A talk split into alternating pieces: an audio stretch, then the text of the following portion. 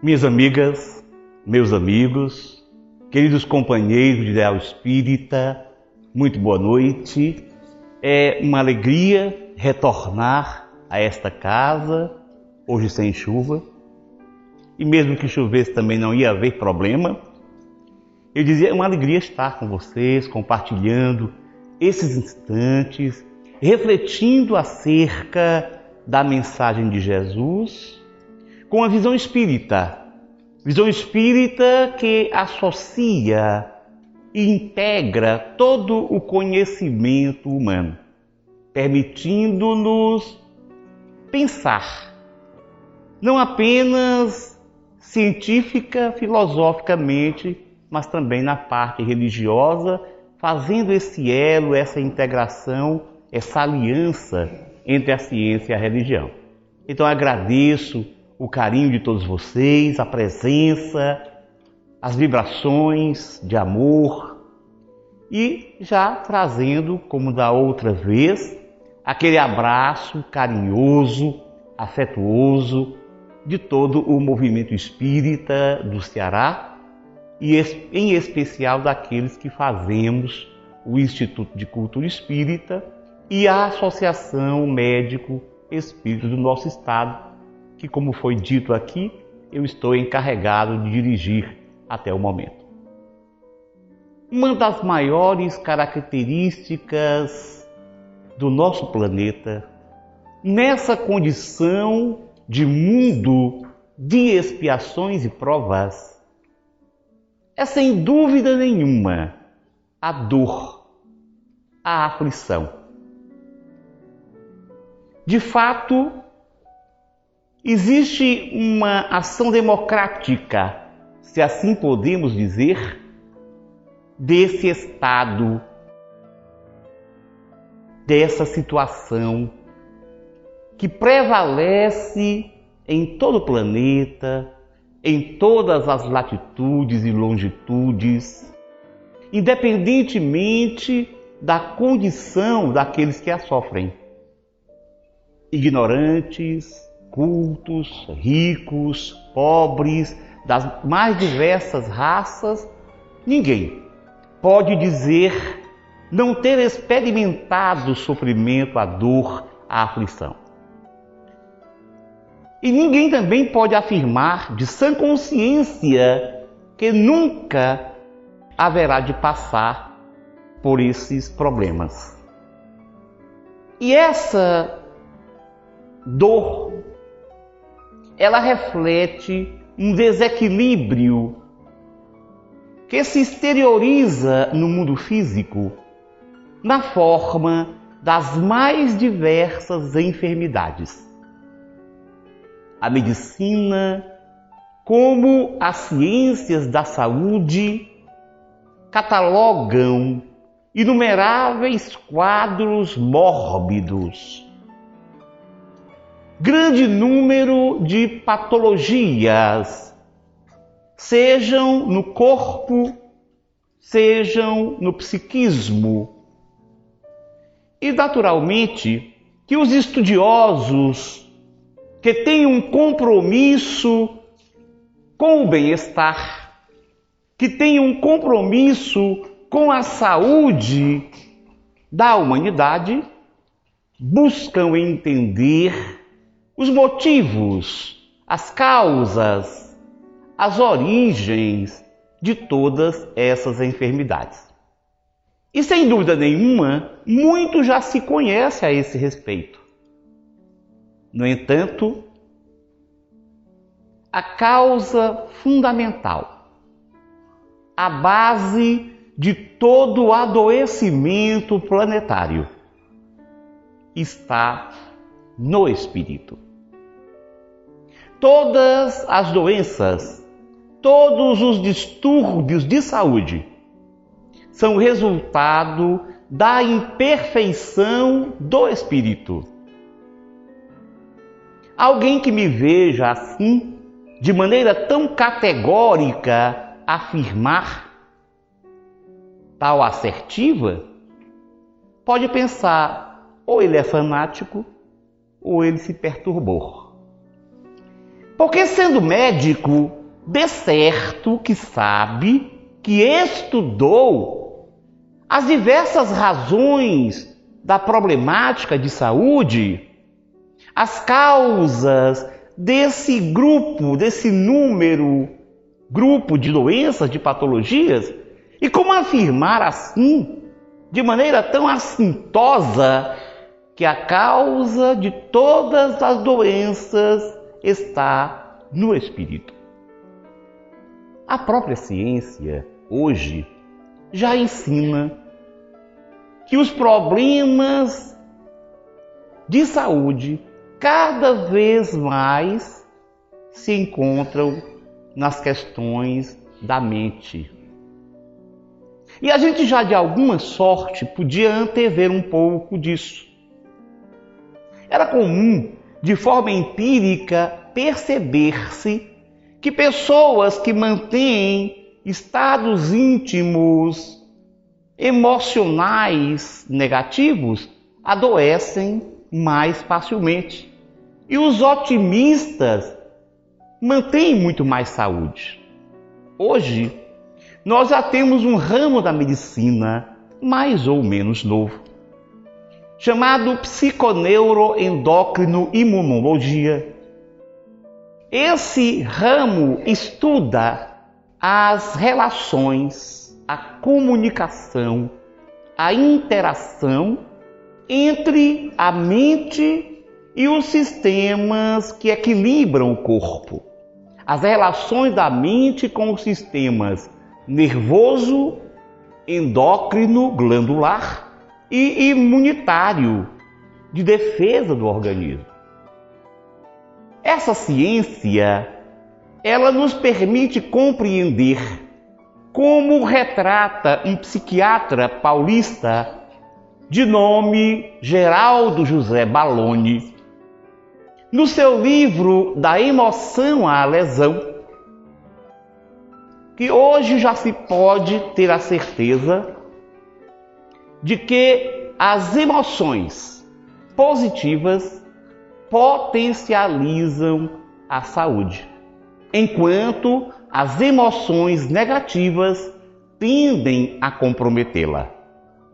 E a, essa classificação entre emoções positivas e negativas, nós podemos, para facilitar o entendimento, chamar as positivas aquelas emoções que causam bem-estar, amor, alegria, serenidade, otimismo. Enquanto que as negativas são as que determinam o mal-estar, o ódio, a mágoa, a tristeza, o ciúme, a inveja. Todos esses estados psíquicos, emotivos, afetivos que causam mal-estar são o que nós chamamos de emoções negativas. Isso, por consequência, é um ensino científico.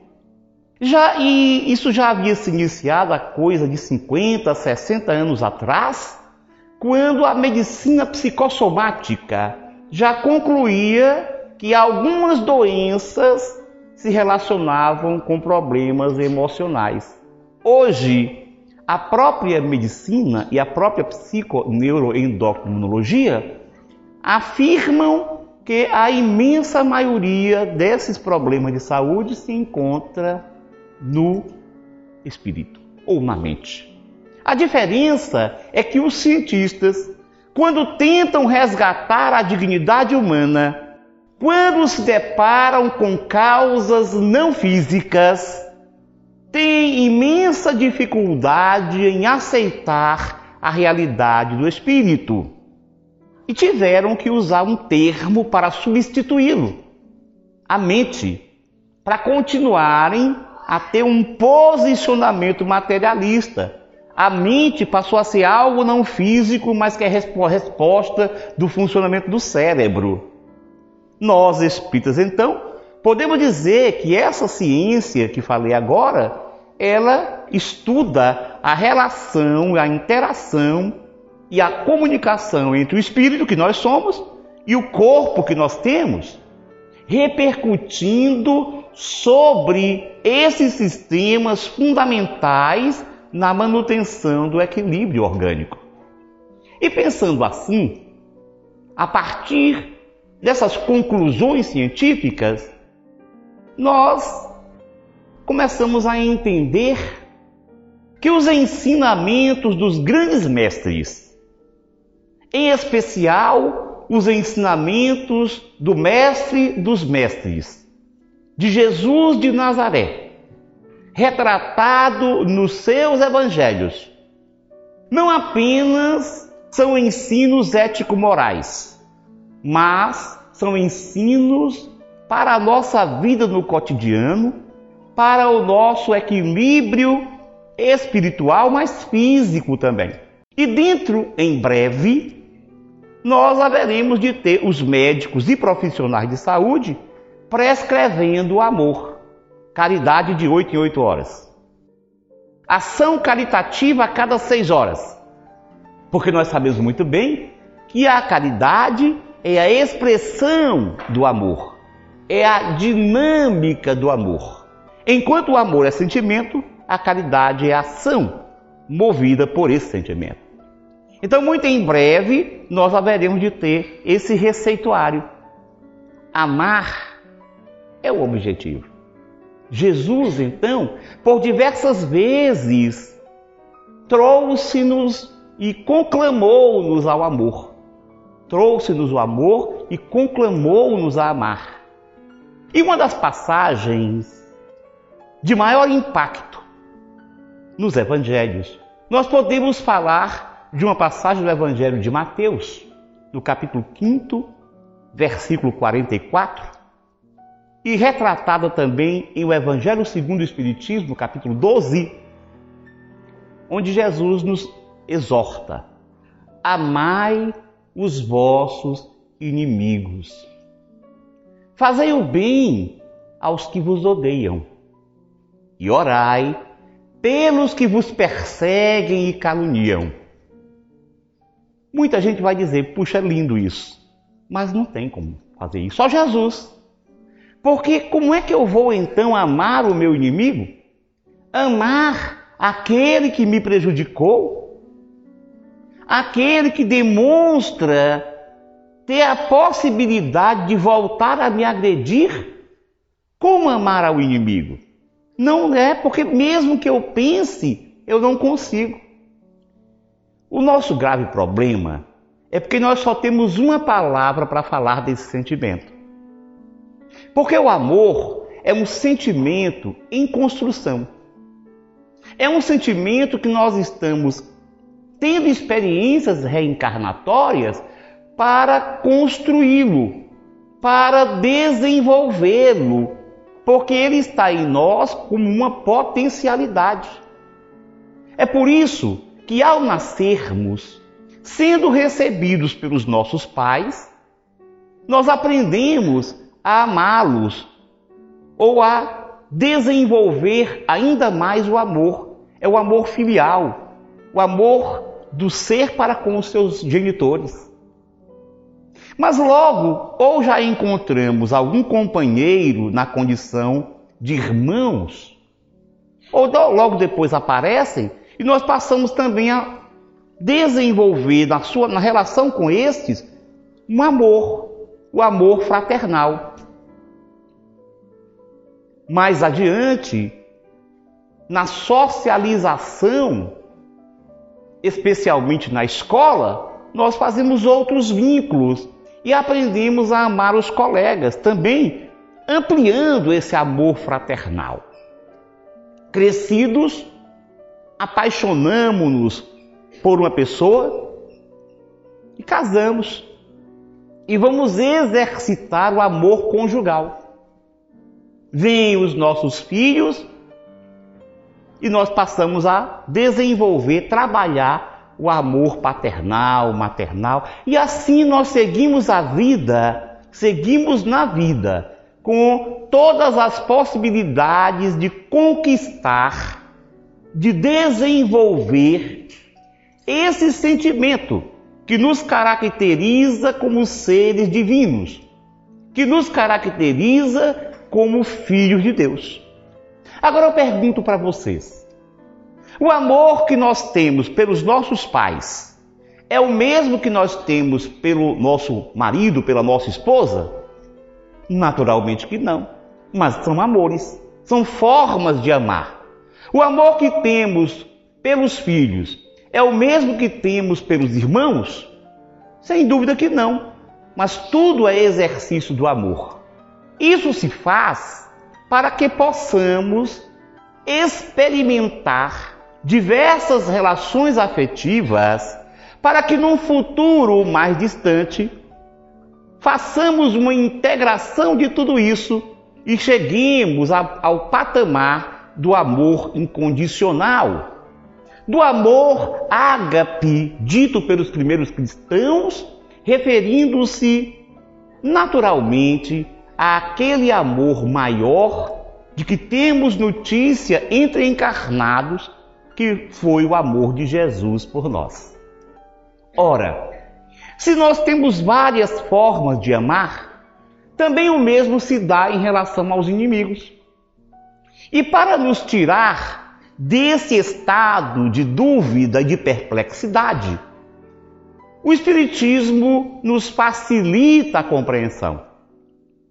Porque em o Evangelho segundo o Espiritismo, naquele capítulo 12 citado agora há pouco, no item 3, quando Allan Kardec explica essa passagem do Evangelho de Mateus, ele nos esclarece fabulosamente, dizendo: amar aos inimigos não é ter por eles o mesmo afeto que temos por um amigo, porque é um sentimento natural. Amar aos inimigos é não lhes ter ódio, nem rancor, nem desejo de vingança. É perdoar-lhes sem segundas intenções e incondicionalmente pelo mal que nos fizeram. Aí alguém pode falar: puxa, eu estava tão estimulado pensando, puxa, amar ao inimigo não é a mesma coisa de amar a um amigo. Eu já vou poder fazer isso, mas quando você falou esse finzinho, esse finalzinho de perdoar sem segundas intenções e incondicionalmente piorou tudo. Porque eu não sei se é pior amar ao inimigo ou perdoar. Então eu vou continuar na mesma situação. E, no entanto, a ciência, como falei no início, demonstra claramente a necessidade de perdão. Existem células no nosso organismo que elas são responsáveis por manter a saúde. Um pesquisador, aliás, um casal de pesquisadores norte-americanos, o casal Simonton, Carl Simonton e Stephanie Matthews Simonton, são vanguardeiros na pesquisa em oncologia, a especialidade que trata, que estuda o câncer. E nos seus estudos, eles concluíram que as pessoas que têm câncer costumam ter um perfil psicológico, uma característica psicológica mais ou menos comum, que caracteriza uma personalidade psicossomática do tipo C. Na medicina psicossomática, os estudiosos perceberam pelo menos três grupos de personalidades com potencialidade negativa para o adoecimento. A personalidade do tipo A, que são pessoas agressivas, são pessoas imediatistas, ambiciosas, com grande grau de hostilidade e uma tendência à agressividade. Essas pessoas têm uma tendência maior para terem problemas cardiovasculares. Infarto do miocárdio, hipertensão, coisa assim. Existe uma personalidade psicossomática do tipo B, que são pessoas mais retraídas, que ruminam mais os sentimentos negativos e que não, não se adequam a resultados imediatos essas pessoas tendem mais a ter problemas reumáticos. E mais recentemente, descobriu-se esse tipo C. No tipo C, as pessoas tendem a guardar ódio, mágoa, terem raiva reprimida ao longo do tempo, e desesperança e depressão. Essas são as pessoas com possibilidades maiores de desenvolverem um câncer. Então eu dizia que o casal Simonton descobriu que há células do nosso sistema imunológico que destroem células cancerosas. Mais ainda, descobriram que todos nós produzimos normalmente células cancerosas. O que é, é uma célula cancerosa? É uma célula que deixa de submeter ao controle do corpo. Ela simplesmente passa a se multiplicar por conta própria, sem levar em consideração as informações do organismo para as necessidades desse organismo. Como ela cresce desordenadamente, fora de controle, ela então passa a competir com o corpo, competir em espaço, competir em alimentação, em nutrição e assim por diante. O pior de tudo é que essas células acabam, através da circulação sanguínea principalmente, indo para outros pontos do corpo. Então, por exemplo, se ela é gerada no fígado, ela pode, através da circulação, ir para outros lugares. Você vai ter ilhas de tumores, que eles vão formando tumor, porque se multiplicam muito rapidamente. Mas todos nós, informa o casal Simonton, estamos produzindo essas células. Porém, no nosso sistema de defesa, existem células, as natural killer, que são células que destroem qualquer célula anômala pois os estados íntimos negativos, as emoções negativas, elas vão pouco a pouco alterando o funcionamento do sistema imunológico. O nosso sistema imunológico se torna incapacitado, tem a sua atividade reduzida e em algumas situações a pessoa vai ter problemas orgânicos. Claro que a depender do seu perfil psicossomático. Esse perfil psicossomático, por sua vez, ele reflete a nossa condição de espíritos. É o espírito que nós somos que constrói o corpo físico no momento da reencarnação, a partir do perispírito, e, consequentemente, leva expressa nesse corpo físico as suas características, inclusive com as predisposições ao adoecer. Por isso, algumas pessoas têm tendência a ter tal ou qual doença, outras, outras doenças, diante da mesma situação. Por exemplo, em relação à personalidade do tipo A, tem um cientista, um médico norte-americano, Redford Williams, que escreveu um livro chamado O Coração Confiante. Isso é uma tradução livre para o português, porque não, não foi traduzido. Esse pesquisador ele é um estudioso das pessoas com personalidade do tipo A, psicossomática. E ele concluiu o seguinte nesse livro: que nem é tanto a ambição, nem é tanto o imediatismo, mas é a hostilidade e a raiva que compõem o problema o veneno biológico para essas pessoas. Então, raiva, ressentimento causam doença. Pode dar infarto, hipertensão, pode levar ao aparecimento de cânceres. Não vão pensar que todo mundo que tem câncer é porque tem ódio, mágoa, porque não, não conseguiu perdoar. Não é isso. Mas quem tem ódio, quem mantém mágoa, ressentimento, quem não consegue perdoar, vai sem dúvida nenhuma ter dificuldades de saúde. Se a pessoa leva a vida inteira ruminando ódio, mágoa e ressentimento, ela acaba finda por adoecer de acordo com as suas características. Mas o câncer tem muito de psicossomático. De, daí a gente vai começar a perceber que aqueles ensinamentos de Jesus estão cada vez mais fundamentados. E o Espiritismo em relação ao perdão, ele nos traz informações objetivas.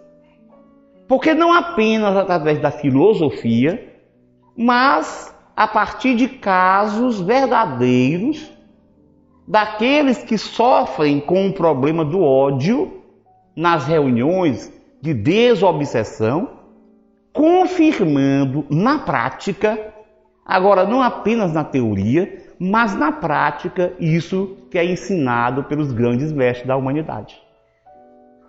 Chico Xavier psicografou um livro de um espírito muito conhecido, que foi escritor brasileiro, Humberto de Campos, e depois ele passou a psicografar com o pseudônimo de Irmão X por causa de problemas com a família encarnada. Nesse livro, Contos e Apólogos, no capítulo 11, é contada a história de uma jovem que engravidou. Engravidou uma gravidez indesejada. E ela, muito ativa, revoltou-se com a gravidez.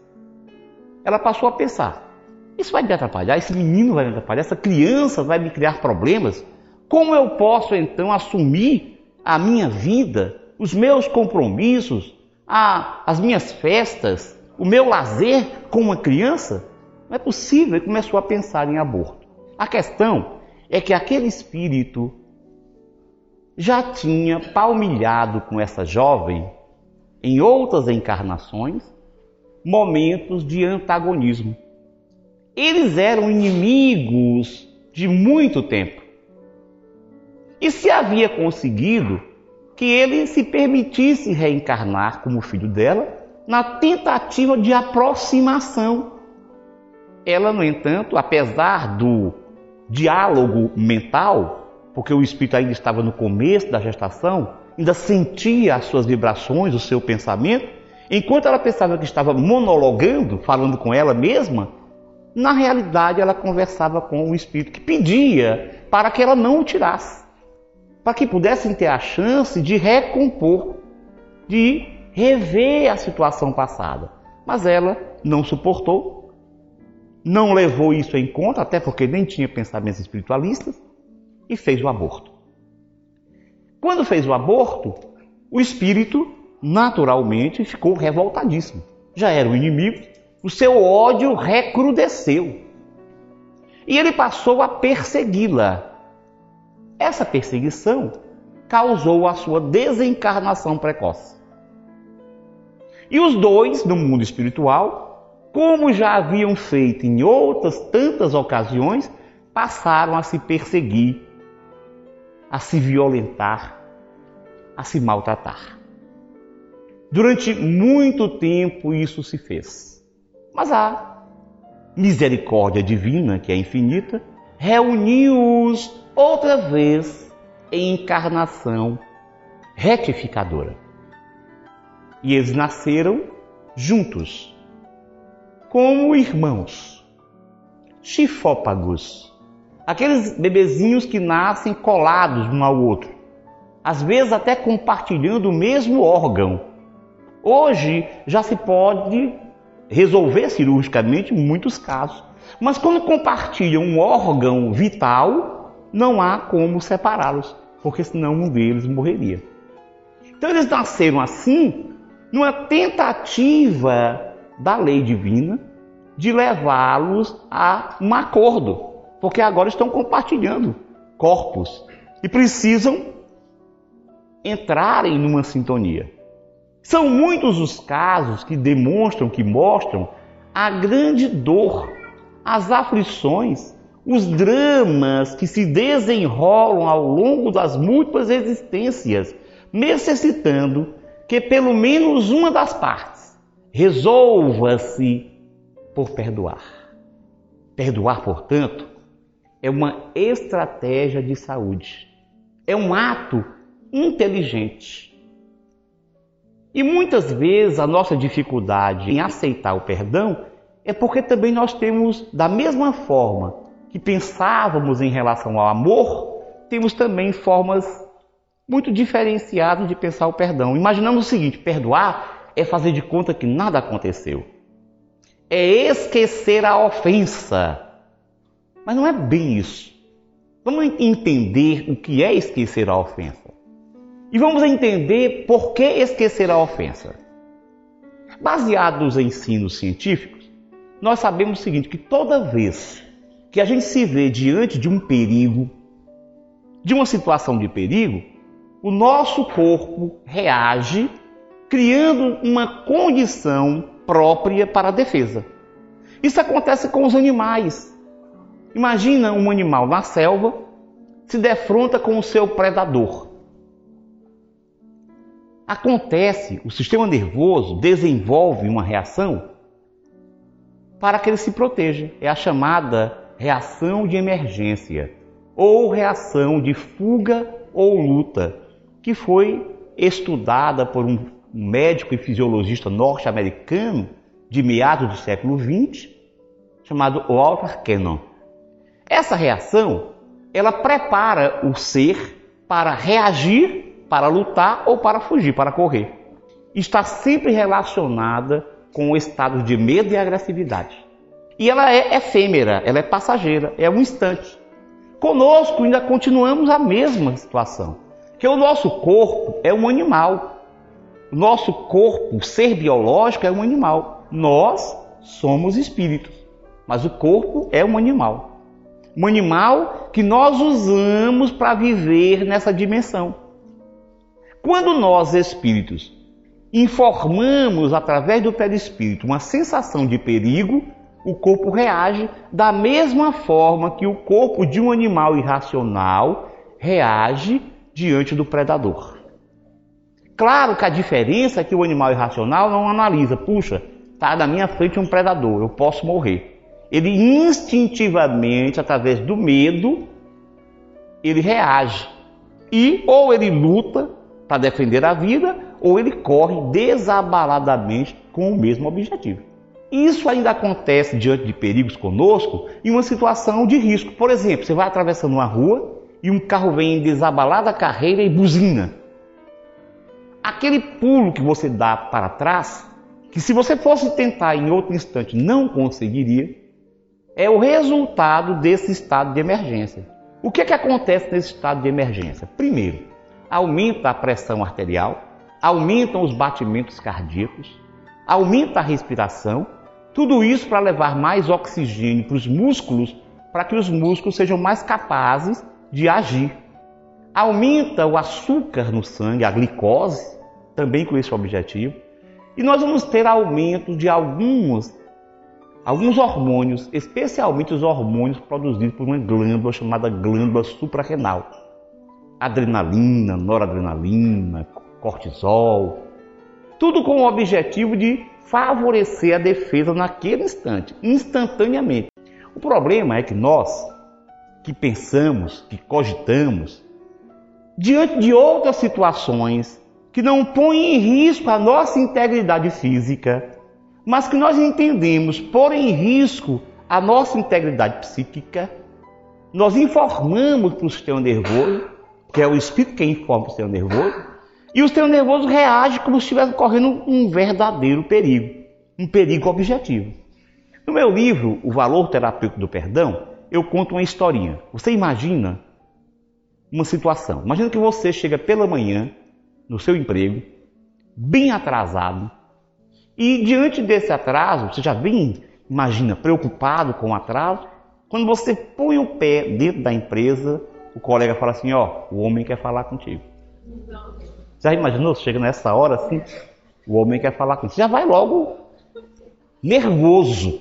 Quando chega na sala do seu chefe, ele nem manda você sentar. Ele já começa a desfiar todo um rosário de adjetivações no qual só não consta que você é bonito e bom. O resto é ali. Irresponsável, isso, aquilo, e você está ali, parado na frente do seu chefe quando isso ocorre, você sinaliza para o seu corpo, você é espírito, você se sente agredido. Claro que não é uma agressão que põe em risco a sua vida, mas você se sente agredido. E essa informação vai para o corpo físico, vai para o sistema nervoso, que determina todas aquelas alterações. Então vai ter palidez, batimento cardíaco aumentado, respiração aumentada, tudo aquilo que a gente falou. Terminou o sermão do seu chefe, ele vai para o seu lugar. É claro que naquele instante você se contém porque você é cogitante. Você não, imagina se você sair correndo, a vergonha.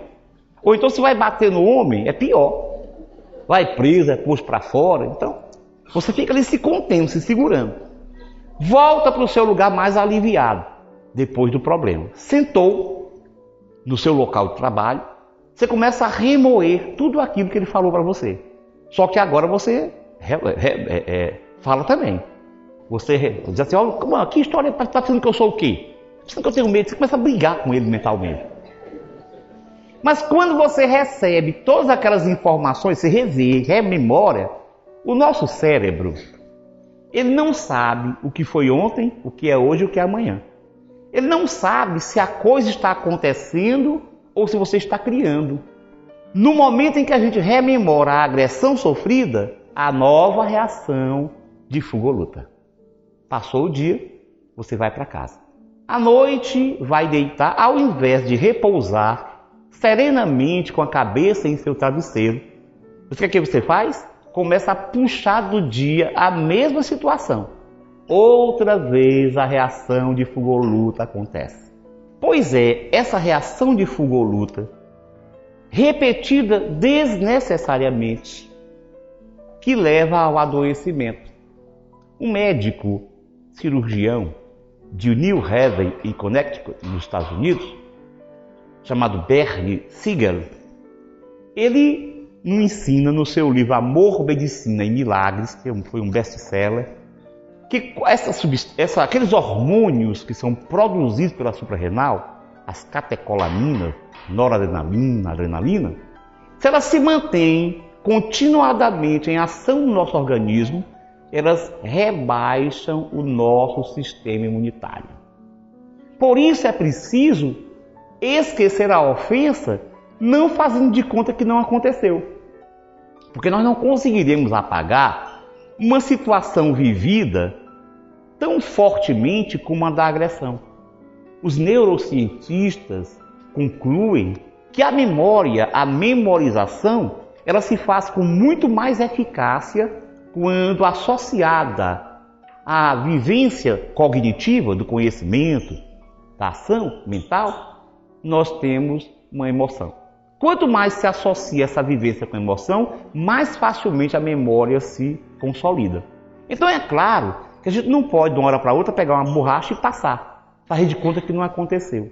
Então o que, que os espíritos querem dizer quando nos pedem para esquecer as ofensas? Significa que nós devemos nos libertar da ofensa. Nós precisamos deixar de ser reféns da agressão. Porque é isso que nós fazemos. Se eu acho, por exemplo, que aquela agressão que eu sofri é uma injustiça, mas se eu mantenho todo dia ou frequentemente a agressão na minha mente, eu estou permitindo que ela se repita. Então não é inteligente. E o que é esquecer a ofensa? É não permitir isso. Ah, mas eu não consigo. Consegue. O problema é que nós temos assim uma certa sensação sadomasoquista que vamos mantendo aquela coisa. Nós nos comprazemos em brigar com a pessoa mentalmente, sofrendo a ação negativa e revidando, entrando no estado de mágoa, ressentimento, de ódio. Então, toda vez que aquela agressão vier à mente, você diz: não, não, já, ou já foi suficiente o que passou. E eu não me vou permitir ser agredido novamente. Nem que você tenha que se levantar da cama, se já estiver deitado, e direcionar sua atenção para outra coisa. No começo vai ser um tanto difícil, porque como nós estamos acostumados a nos comprazer com isso, vai ser mais difícil. Mas se a gente começar a resistir, de modo algum, eu não vou permitir que essa agressão se faça na minha mente. Eu vou mudar o pensamento. Eu vou mudar a ideia. Pouco a pouco nós iremos conseguindo. Isso é esquecer a ofensa. É deixar de ser prisioneiro da ofensa. É se permitir libertação completa dela. Porque, como nós falamos, já existe prova científica de que isso nos causa graves problemas de saúde. Então é inteligente. Como eu falei, é uma estratégia de saúde. Alguém pode perguntar, puxa, mas como é então que eu posso perdoar? Porque ainda continua o problema. Tudo bem, eu posso até lutar para não ficar revisando, revisitando o mal sofrido. Tudo certo. Mas será que não tem assim uma, uma maneira de a gente começar a fazer um treinamento para se libertar e iniciar um processo de perdão? Porque perdoar é um dom que todos nós possuímos. Por que, que nós possuímos o dom de perdoar? Porque nós temos o dom de amar. E quem ama, perdoa. Quem ama, perdoa. Mas é preciso compreender o que é perdoar, eu dizia há pouco tempo. Porque essa coisa de pensar que é só fazer de conta que não existiu, vinha lá de cá um abraço, meu irmão. Não é bem isso. É óbvio que se nós pudermos conseguir uma relação amistosa com quem nos ofendeu, mas para isso há necessidade que essa pessoa que nos ofendeu também queira. Senão, ela é capaz de nos agredir de novo. Então a questão é que o perdão é um ato unilateral. Nós não precisamos do ofensor para perdoarmos. Se ele quiser restabelecer um laço afetivo para que nós pudéssemos cumprir aquela passagem do Evangelho de Jesus citada em Mateus, reconcilia-te com o teu adversário enquanto estás a caminho, para que não suceda que ele te entregue ao juiz e o juiz ao seu ministro e sejas encaminhado para a cadeia. Em verdade, dizia Jesus, eu te digo que de lá não sairás, senão quando pagardes até o último ceitil. Essa é uma passagem só a reencarnação explica. Se a gente não perdoar, não se reconciliar, buscar reconciliação com o inimigo agora, nós estaremos presos a ele. Na outra encarnação, até que resolvamos a questão. Ou seja, estaremos aprisionados na cadeia. Porém, se dependêssemos só do outro, muito frequentemente não conseguiríamos rever a questão. Porque o outro pode não estar nem, nem preocupado em reconciliação. E como eu disse, pode estar até ocupado em nos agredir de novo. Então o perdão é um ato unilateral. É um ato que nós mesmos resolvemos, tocamos, desenvolvemos. O perdão é um processo, um pensar, uma busca voluntária e consciente um caminho traçado a percorrer. O perdão não acontece assim no átimo, de uma hora para outra. Como eu falei, ele é um processo. Existe uma terapeuta norte-americana chamada Robin Kazartian que escreveu uma obra com o título O Livro do Perdão, pela editora Rocco. E nesse livro ela diz o seguinte: perdoar é uma decisão, é uma atitude, é um modo de vida.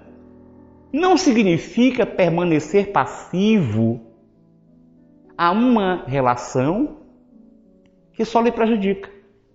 Quer dizer assim, que para perdoar nós não dependemos do outro e se o outro não estiver disposto a reconsiderar e a conviver positivamente conosco, se o outro continua na sua postura de violência, mesmo assim nós podemos perdoar.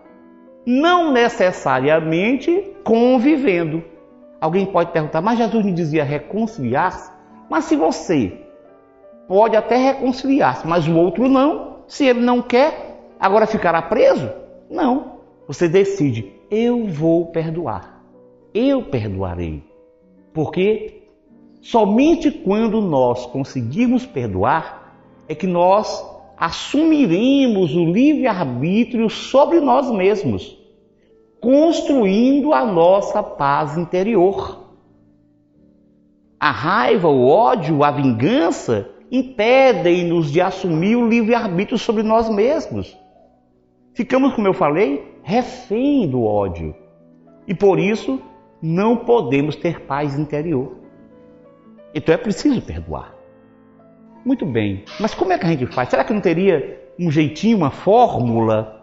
Ou fórmula, fórmula, fórmula? Não tem, claro. Não existem fórmulas para isso. Porém, no meu livro, eu faço algumas sugestões que serão úteis, de certo, para aqueles que se determinarem a perdoar, a iniciar um processo de perdão, a desenvolver a sua capacidade de perdão. Claro que a primeira etapa é estar consciente dessa necessidade. E pelo que nós vimos aqui nesses poucos instantes, já é possível que a gente comece a tomar consciência. Puxa, é mesmo. Realmente eu preciso perdoar. E não é só por uma questão ética, religiosa. Já percebi que tem a ver com a minha saúde, com a minha integridade íntima, com o meu equilíbrio, com a minha paz interior. Então eu preciso perdoar. Primeira coisa, primeiro passo é realmente se convencer da necessidade de perdão. E aí eu sugiro, em primeiro lugar, que se faça um autoexame para chegar a uma conclusão se a gente não teve participação na ofensa. Porque o interessante é que boa parte das ofensas sofridas, elas não são uma atitude polarizada. Ou seja, não foi só o inimigo, não foi, não foi só o ofensor que participou disso. Nós frequentemente fazemos algumas coisinhas que levam o ofensor a se desequilibrar. Claro que ele, uma pessoa que deveria manter o equilíbrio, perdeu o equilíbrio. Mas quando nós não fazemos isso diretamente, através de palavras, através de atitudes mais, mais objetivas, diretas, nós fazemos de maneira velada. Por exemplo, o desdém, a indiferença, a postura de inferiorização, não se permitindo interagir. Imagina eu olho para o outro sem dar o menor valor aquela pessoa. Ela pode, em determinado instante, se zangar e me agredir. Só vai aparecer a agressão dela, porque eu fiz caladamente, sem que ninguém percebesse. Mas se eu fizer um autoexame real, em boa parte das ofensas, a gente vai encontrar a participação. Nem que seja uma participação involuntária. Às vezes a gente não fez de propósito, mas fez. E aquilo machucou a pessoa que reagiu de maneira negativa. Então a primeira coisa é fazer um autoexame, porque se nós participamos do ato sofrido, claro que nós já teremos um pouco mais de boa vontade para entender. Nós já teremos mais chance de iniciar o perdão. Afinal de contas, nós demos a nossa bicadinha, a nossa pisadinha no dedão. Mas se você analisou isso de maneira mais consciente possível, a mais fidedigna possível, e concluiu: olha, eu não fiz mais nada, nada mesmo que justificasse uma reação da pessoa. Ainda que uma reação além daquilo de esperado, mas eu não fiz nada. Existe um outro, uma outra consideração, uma outra sugestão. Entendamos o nosso ofensor como um ser ignorante. Ignorante no sentido de não ter conhecimento. Porque vocês lembram, nós que somos espíritas sabemos muito bem que existe uma lei de causa e efeito. E se ele nos agrediu, se ele foi violento para conosco, ele criou para ele mesmo uma vulnerabilidade a sofrer violência. Ora, somente uma pessoa que não tenha conhecimento da lei, que seja ignorante em relação à lei, se permitiria tornar-se vulnerável. Então vamos reconhecer o nosso ofensor como um ser ignorante. Quando a gente leva em consideração isso, o fato de não conhecer, de não saber, a gente já fica mais motivado para perdoar. Não é o que acontece, por exemplo, com uma criança, os nossos filhos, por exemplo. Imagina os nossos filhos fazem uma peraltice daquela. Você chega em casa, ele fez e aprontou. O que é que o pai faz? A mãe? Naturalmente que vai lá e admoesta, e chama atenção e tal, ralha com ele. Mas no íntimo, às vezes, ele tá, está rindo. Por quê? Porque ele pensa assim: é uma criança, não sabe o que está fazendo. Então consideremos o nosso ofensor como um ser ignorante, que não tem consciência das repercussões do seu ato. Uma outra sugestão é entender o ofensor como um ser enfermado, que deve ser. O que é que nós sabemos do que vai no íntimo daquele que nos agrediu? Dos seus dramas pessoais, das suas dificuldades de relacionamento, dos problemas que traz de outras encarnações. O que é que nós sabemos? E quando alguém está enfermo, sofrendo muito, a gente aceita que ele se irrite. Se você vai visitar um amigo no hospital, um amigo seu no hospital, está muito doente, sofrendo muita dor. Ele se irrita com você, trata você mal, o que é que você pensa depois? Coitado dele, está tão doentinho que até se irritou comigo, até me tratou mal. Você consegue perdoar porque você entende a reação da pessoa. Então pensemos no nosso ofensor como sendo um espírito enfermo, que deve ser, para ter essa atitude assim tão desregrada, tão desequilibrada, de certo está enfermo. Entendamos como espírito enfermo. Consideremos ainda que o nosso ofensor é um instrumento de prova para nós. Todos nós sabemos que reencarnamos para progredir. E no progresso, nas nossas necessidades de progredir, nós nascemos com um planejamento onde há missões, expiações e provações. As missões são as ações que nós devemos realizar para ajudar no progresso do mundo. Está lá na questão 132 do Livro dos Espíritos, quando Kardec pergunta para a espiritualidade o que, que significa reencarnação? Qual o objetivo da reencarnação? E um dos objetivos é exatamente que nós tomemos a nossa parte na construção do mundo. Então, isso é uma missão. Claro que as missões podem ser pequenas, limitadas, circunscritas. Não é uma missão como a de Jesus, por exemplo. Cada um tem a sua missãozinha. Mas além disso, nós temos as expiações, que são situações para que nós reequilibremos as ações negativas do passado. E temos as provações. As provações são situações, problemas no nosso cotidiano que nos levam a fechar aprendizados. Porque o aprendizado do espírito, ele vai se fazendo ao longo do tempo. Mas ele só é fechado na encarnação. Porque é na vida biológica que nós temos as melhores chances de, através do esquecimento do passado, mostrar, demonstrar que nós realmente aprendemos a lição. Vocês imaginam? Se eu nasci para perdoar, se é algo que eu estou construindo, eu só vou poder ter certeza que eu sei perdoar se acontecer uma situação de confronto. Então vamos entender o nosso ofensor como um instrumento de prova para nós. E se nós soubermos bem aproveitar, nós fecharemos, consolidaremos o aprendizado e daremos passos importantes na evolução. Ele normalmente não vem, não faz isso achando, sabendo que está nos ajudando. Pelo contrário, ele pensa que está nos prejudicando. Mas ele está prejudicando a ele mesmo. Porque é ele, com a sua atitude violenta, com a sua ação negativa, é ele que está criando para si sofrimentos futuros. E nós, se soubermos aproveitar, nós teremos a chance de construir o perdão, de desenvolver a capacidade de perdoar. Conta-se e eu retrato isso no meu livro, Valor Terapêutico do Perdão, que o médium mineiro Chico Xavier, por todos nós conhecido, quando iniciou o seu mediunato em Pedro Leopoldo, havia um pároco local que todo sermão ele falava mal do Chico Xavier. Ele criticava a ação mediúnica. Isso é um burrico dos espíritos. Enfim, todo sermão tirava uma parte do sermão todo dia para falar mal do Chico, para espinafrar o Chico.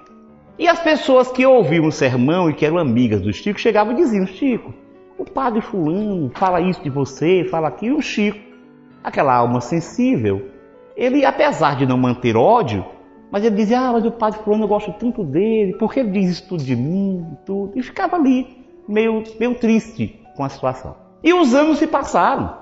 E o padre repetidamente no sermão falando mal do Chico. Um dia, Chico está em casa e o espírito Emmanuel, que todos nós sabemos, é foi protetor do Chico naquela encarnação, o espírito Emmanuel chegou assim muito sereno e falou assim: Ô Chico, perdemos hoje o nosso benfeitor.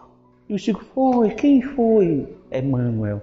Ele disse, o padre fulano. Ele disse, o padre fulano? Benfeitor? Isso é claro, Chico. Como é que você saberia que tem capacidade de perdoar não fora o padre fulano a lhe maltratar? Então vamos compreender o nosso ofensor como instrumento de prova. Ele, coitado, estará assumindo uma ação negativa para ele, um futuro de dor e de sofrimento, mas nós estaremos superando as nossas limitações. Além disso, devemos considerar a impessoalidade da ofensa. Existe um terapeuta norte-americano chamado Fred Luskin e ele escreveu um livro pela editora Novo Paradigma com o título O Poder do Perdão. Neste livro, o Fred Luskin conta que uma sua paciente chamada Marilyn, uma mulher de 50 anos, ela tinha um quadro de depressão muito grave há muitos anos. E chegou para se consultar com ele na tentativa de receber ajuda. Dizia a Marilyn para o doutor Fred: Olha, doutor, é seguinte, eu sei qual é o meu problema. Eu sei as causas do meu problema. O meu problema são os meus pais, na verdade, a minha mãe. Os meus pais casaram-se por conveniência. Ele era militar. Para começar, viajava muito. Eu não conseguia nem fazer amizade na cidade porque eu vivia saindo de uma cidade para outra. Ele até me amava, mas vivia fora de casa. Porém, a minha mãe, a minha mãe nunca teve uma atitude de carinho, nunca me fez uma carícia, nunca me deu amor. Então eu me sinto muito magoada com ela. Ela é que é a causa do meu problema depressivo, da minha dor. E o Dr. Fred Luskin ensina no livro que essa mulher se prendia a uma situação que a mãe dela não tinha feito porque queria. Era impessoal. A mãe dela não tinha aquele comportamento para agredi-la, porque era o jeito dela. Era a condição afetiva que ela tinha. E nós, que conhecemos o Espiritismo, podemos até imaginar que, quem sabe, ela mesma, Marilyn, em outras encarnações, não participou de construir uma situação de austeridade, de falta de afeto na sua mãe, em outras ocasiões. A mãe, portanto, estava ali 70 e poucos anos e ela ainda aguardava que a mãe recompusesse a vida, retomasse um carinho que ela não ia conseguir. No entanto, o marido e os filhos que ela tinha amavam-na profundamente ela não se permitia amar. Quer dizer, ela não dava o devido valor. Quantas vezes nós fazemos isso? Ficamos aprisionados a uma grosseria que alguém fez, muitas vezes nem tem noção que fez, nem sabe que fez.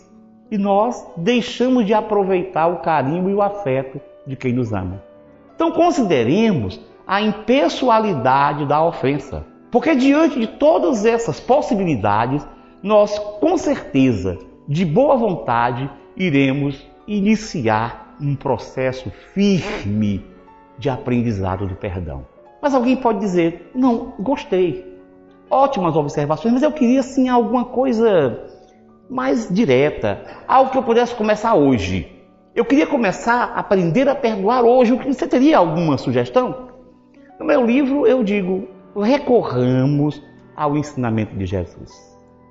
Naquela passagem já citada do Evangelho de Mateus, no capítulo 5, versículo 44, onde ele nos conclama a amar o inimigo.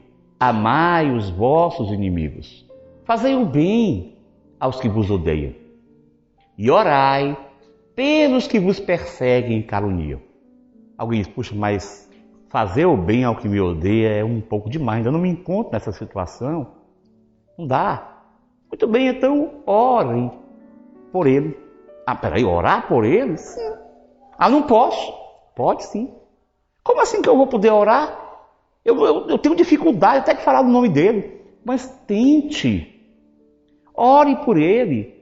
Ah, mas não seria hipocrisia fazer isso? Não. Hipocrisia é quando a gente faz alguma coisa para enganar os outros. É quando a gente está tentando ter uma posição que é mentirosa. Mas se você tem vontade de perdoar, ainda que esteja com dificuldade, mas ore. Nem que tenha que orar de dentes cerrados. Senhor, faz alguma coisa por aquele desgraçado. Faz assim. Porque se você começar a se habituar, chega um instante que você começa a relaxar mais.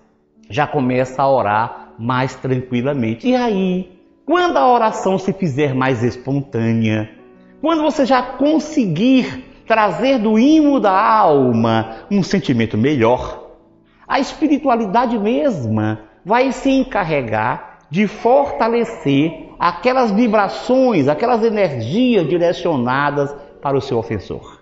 Quem sabe, se ele sendo tocado por essas vibrações, não reconsidera e não busca reaproximação. Mas, digamos que ele nem se sinta com isso. Não tem problema. Como nós já falamos, o, o, o, perdão é unilateral. Você vai conseguir. Continue orando. Continue trabalhando o perdão.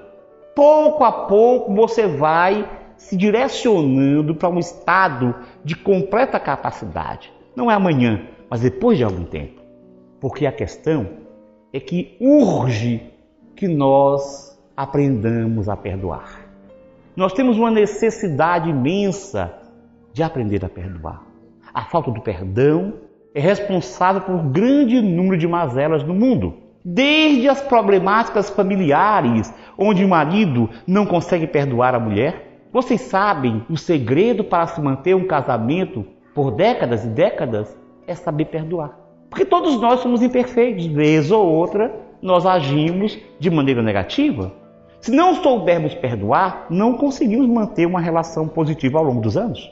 E quantas vezes filhos com os pais, pais para com os filhos, irmãos para com irmãos, não se desentendem por bobagem e não conseguem perdoar, criando uma bola de neve que acaba separando a família, criando mal-estar e sofrimento. Além disso, a falta do perdão é responsável pelas dificuldades no dia a dia. Os grupos que se digladiam nas cidades, até mesmo as grandes guerras por falta de perdão e de entendimento. Então eu digo que urge que nós aprendamos a perdoar. Aprender a perdoar para não mais ter que perdoar. Como é que é isso? Aprender a perdoar para não mais ter que perdoar? Sim. Porque, embora o perdão represente um passo importante na nossa evolução como espíritos, só perdoa quem se sente agredido. E os espíritos mais elevados não se sentem agredidos. Veja, por exemplo, Mahatma Gandhi, o grande líder indiano, que foi assassinado com um tiro a queima-roupa, quando estava agonizando nos braços de um de seus discípulos, o discípulo aflito perguntou: Mahatma, Mahatma, você perdoa o seu ofensor, o seu assassino? Ele respondeu: Não, meu filho, não perdoo. Mas Mahatma, você não perdoa? Ele disse: Não, ele não fez nada contra mim, ele fez contra ele mesmo. E Jesus após ter sido condenado injustamente à morte e morte de cruz, morte desonrosa na sua época, de ser agredido, surrado, maltratado, pregado na cruz, nas vascas da morte, exangue, cansado, com o corpo a pesar-lhe dolorosamente ele lança as vistas aos pés da cruz e encontra aqueles que se estão até olhando as suas as suas vestes, vendo que quem ficaria, jogando no dado as suas vestes, ele olha com grande amor, com muito pesar, e volta-se para o alto e diz: Pai, perdoai-os, porque eles não sabem o que fazem. Percebam que Jesus não diz, Senhor, Eu os estou perdoando pelos maus tratos. Eu os estou perdoando pela grosseria, pela violência. Não. Ele volta-se para Deus e diz: Pai, perdoai-os, porque eles não sabem o que fazem. Vocês podem questionar. Então ele está pedindo perdão a Deus? Deus perdoa? Também não. Deus não perdoa porque simplesmente não se deixa agredir, não é agredido por nós, compreende-nos. O que Jesus está pedindo é assim: como existe uma lei de causa e efeito, coitados, eles vão sofrer essa lei. Então, ameniza, abranda a reação. Perdoai o Senhor, porque não sabem o que fazem, porque são crianças espirituais, porque são enfermos. A inclinação para o perdão incondicional é prova de sabedoria. É o apanágio, a característica das grandes almas. E é o passaporte para a paz e a saúde integral. Muita paz a todos.